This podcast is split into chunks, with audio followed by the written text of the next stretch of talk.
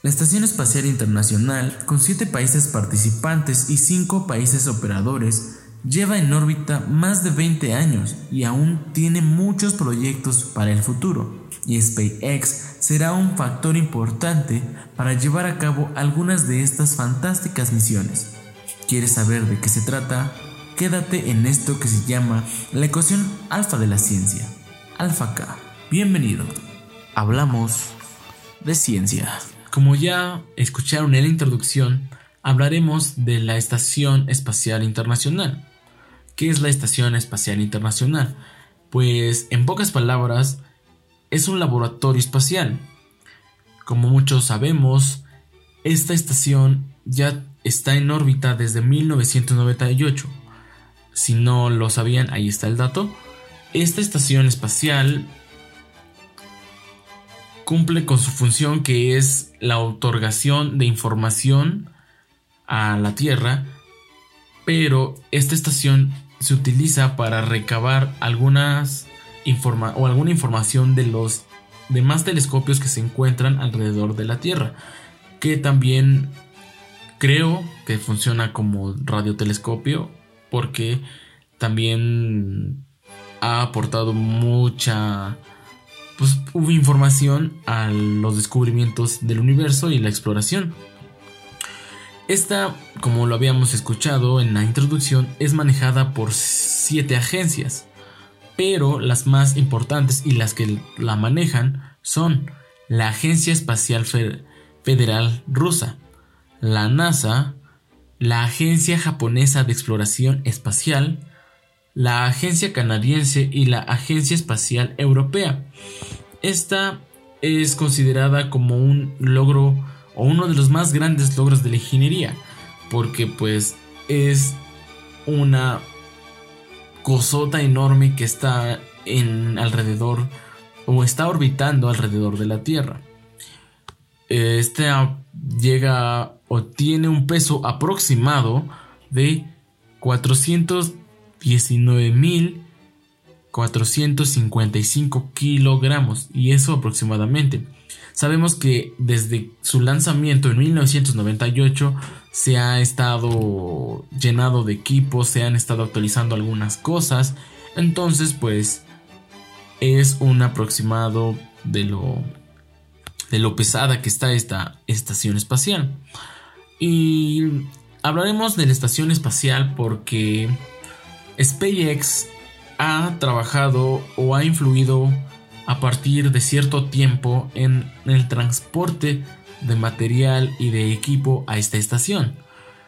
Empezó a apoyar a esta a este transporte desde el 2012, que fue creo registrado el último vuelo de la NASA como tal, porque sabemos que la NASA es una agencia espacial del Estado, creo que es entre privada y del estado del estado, bueno, de Estados Unidos y SpaceX que es totalmente una agencia privada que pues está avanzando mucho en esto de los transportes espaciales. Entonces, como sabemos o ya les habíamos creo que en el podcast anterior les había comentado de los viajes que habían realizado. Lo dijeron en el último vuelo tripulado que hicieron. Porque fue en el mes pasado, fue en mayo, que ven que se pospuso por el mal clima. Habían dicho que iba a romper, que iba a ser historia, porque ya no habían lanzado personas, bueno, en el caso de la Agencia Espacial de Estados Unidos, ya no se habían lanzado astronautas al espacio desde el 2012 o 2011, que fue el último viaje, que hicieron como tal los transbordadores que tenía la NASA. Actualmente creo que esos transbordadores ya no están funcionando, ya, ya los descontinuaron. Creo que están en museos o algo así. Entonces, pues SpaceX como empezó a crecer, empezó a proporcionar o pues es como proporcionar y prestar sus naves para el transporte de material para este gran laboratorio. Y pues como les había comentado, es muy impactante o es muy es muy alusivo porque SpaceX participó en el lanzamiento nuevamente de personas al espacio, ya que, como se les había dicho, y creo que les reitero, que fue desde 2012 el último lanzamiento, y que haría historia, porque SpaceX es una agencia privada. SpaceX no pertenece al gobierno, no tiene subsidios de gobierno, no tiene más que el único dueño, que muchos lo conocemos, que también es dueño de Tesla, y muchas otras más empresas. Entonces, rompió récord y hizo historia por su lanzamiento de personas como empresa privada. Las agencias de la Agencia Espacial Rusa, la japonesa, pertenecen como a un, un poco al gobierno, es un poco gubernamental o algo así, algo parecido. Entonces, por eso se hizo mucho alarme por esta por esta misión. Ahora, las misiones se han hecho o vamos al punto es porque SpaceX diseñó los Dragons para mm, el transporte que son capaces de cargar hasta 6 toneladas de carga y regresar con 300 con 3000, perdón, 3000 kilogramos, que es 3 toneladas. O sea, lleva equipo nuevo y trae equipo que ya no se utiliza o que ya es para mantenimiento. Porque pues una cosa es estar en el espacio, le das cierto cierta atención y otra cosa es que la tengas aquí en la tierra, que hay más material para mantenimiento y pues tengan mejor bueno, tienen más tiempo para reparar o en el caso de que haya material que ya no funcione, pues tratar de crear otro nuevo. Entonces, esto es algo que hay que destacar también de esta empresa o hay que destacar de la empresa porque sí ha aportado grandes cosas a esta estación espacial.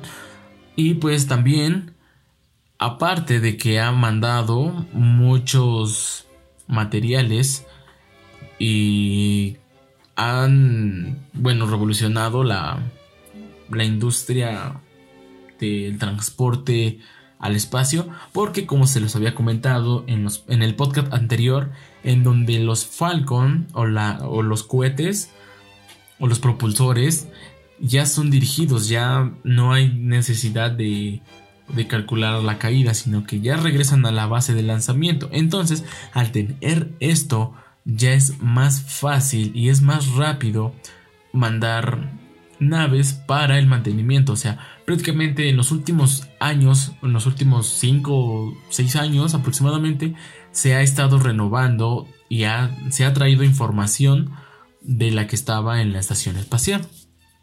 Es un gran aporte por parte de la empresa de SpaceX. Y algo también que se me estaba pasando es que tienen un traje, diseñaron un traje. Creo que el que diseñó el traje fue un mexicano, por ahí había visto una nota en el que este traje solo era para el transporte o para ir en el, en el cohete porque no servía para caminatas espaciales pues porque tiene otras condiciones son estar en el vacío las temperaturas del sol los rayos los diferentes tipos de en longitudes de onda entonces necesitan un traje mucho más especial y no el que se había hecho.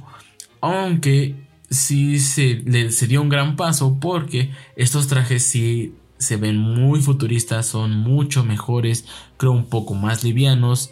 También pues, se hace ver el cambio de, de era, ¿no? Desde que había trajes súper pesados y eran parecidos a los de la camioneta espacial a tener un traje más liviano, con sensores térmicos y algo que también se me, se me vino ahorita que le estoy comentando de esto es que no sé si algunos de ustedes tuvieron la oportunidad de ver la transmisión o ver la, la grabación, pero el cohete que fue la nave Dragon 2 ya llevaba pantallas táctiles, ya era pura pantalla táctil. Ya no tenía palancas ni botones, ya era todo manejado táctil. Entonces eso hace que nos demos cuenta que tan eh, desde 1969 que fue el primer viaje al, o el primer hombre en la luna, que es el próximo tema, hasta el 2020 que llevamos, se anda, que son aproximadamente 60 años, se ha dado un gran avance en esto de los viajes espaciales. Es muy, es como, es algo muy, muy impactante, es muy, muy importante también de mencionar, porque pues esto hace creer que pues estamos a nada del SAR en el futuro, como se les había dicho en el podcast anterior, en el donde las personas podrán viajar más rápido, reducir tiempo y en esta ocasión pues, ir prácticamente como si fuera un día de campo a la estación espacial porque pues ya la nave al tener un combustible más eficiente es más pues es más fácil ir y venir. De hecho, creo y creo que el 30 de junio, que fue el miércoles de esta semana, se lanzó un último, eh, una última nave, creo, no sé si es una última, pero fue una nave a la estación espacial con más material.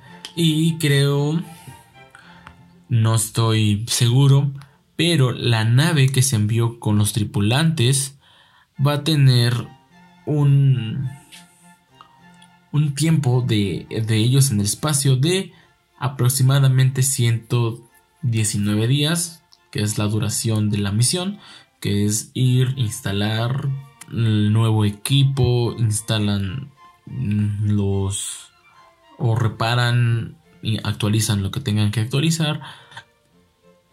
Creo que hay más misiones programadas para el futuro porque pues SpaceX viene con todo y pues no creo que se deje de hacer misiones. Entonces habrá más misiones con mayor actualización. Si SpaceX entra de lleno con su tecnología a aportar grandes avances, pues esperemos que muy pronto encontremos algo en el espacio porque se han venido en los últimos años grandes descubrimientos.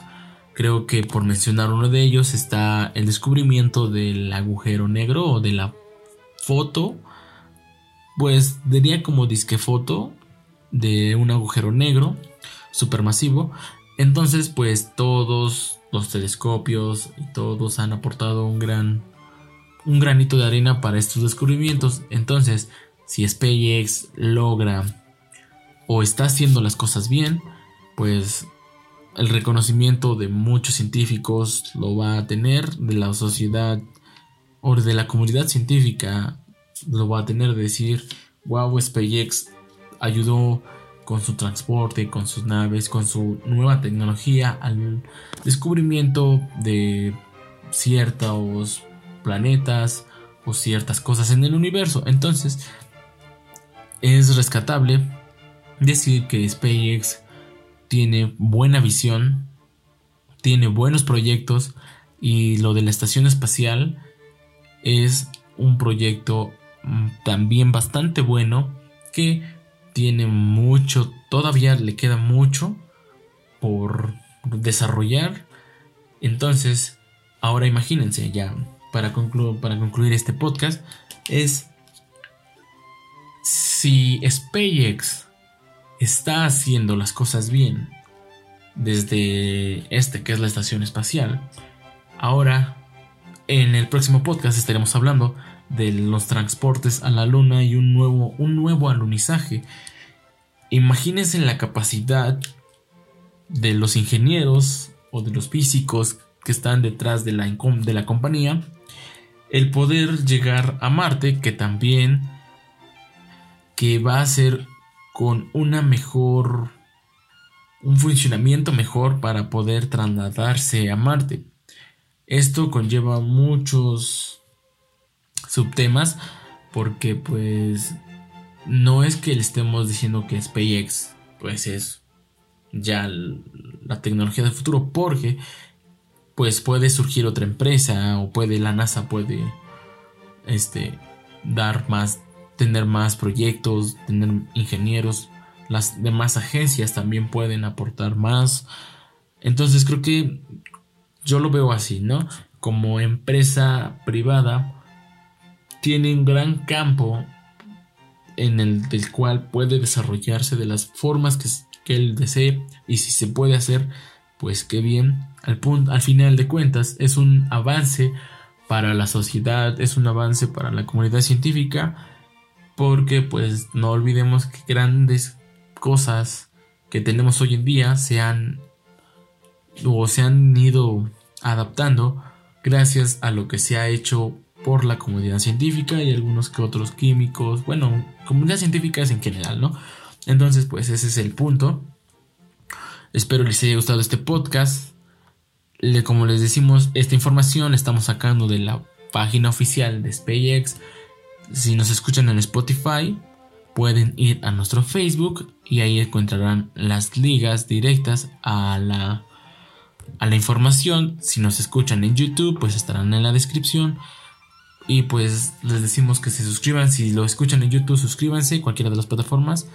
Denle like a nuestra página en Facebook y en Instagram nos encuentran como Alfa K. Alfa con, con P como si lo escribieran en inglés y K mayúscula, todo en mayúsculas, para que no se pierdan los, siguientes podcasts porque vamos a terminar esta serie de SpaceX y vamos a empezar con temas más científicos, más para que los podamos ir, nos podamos ir pues informando, porque pues para eso es el podcast. El podcast, la finalidad de un podcast es para que ustedes se informen, se distraigan un poco en esta cuarentena que sí está haciendo se está alargando demasiado. Entonces, espero y les guste. Cualquier comentario, ya saben, pueden ir a nuestras redes sociales. Ahí nos pueden dar cualquier comentario, cualquier sugerencia que ustedes quieran, cualquier tema del cual quieren que estemos hablando y muy pronto se los estaremos trayendo. Muchas gracias por escuchar el podcast. Espero se lo hayan pasado bien. Nos vemos en la próxima. Hablamos de ciencia.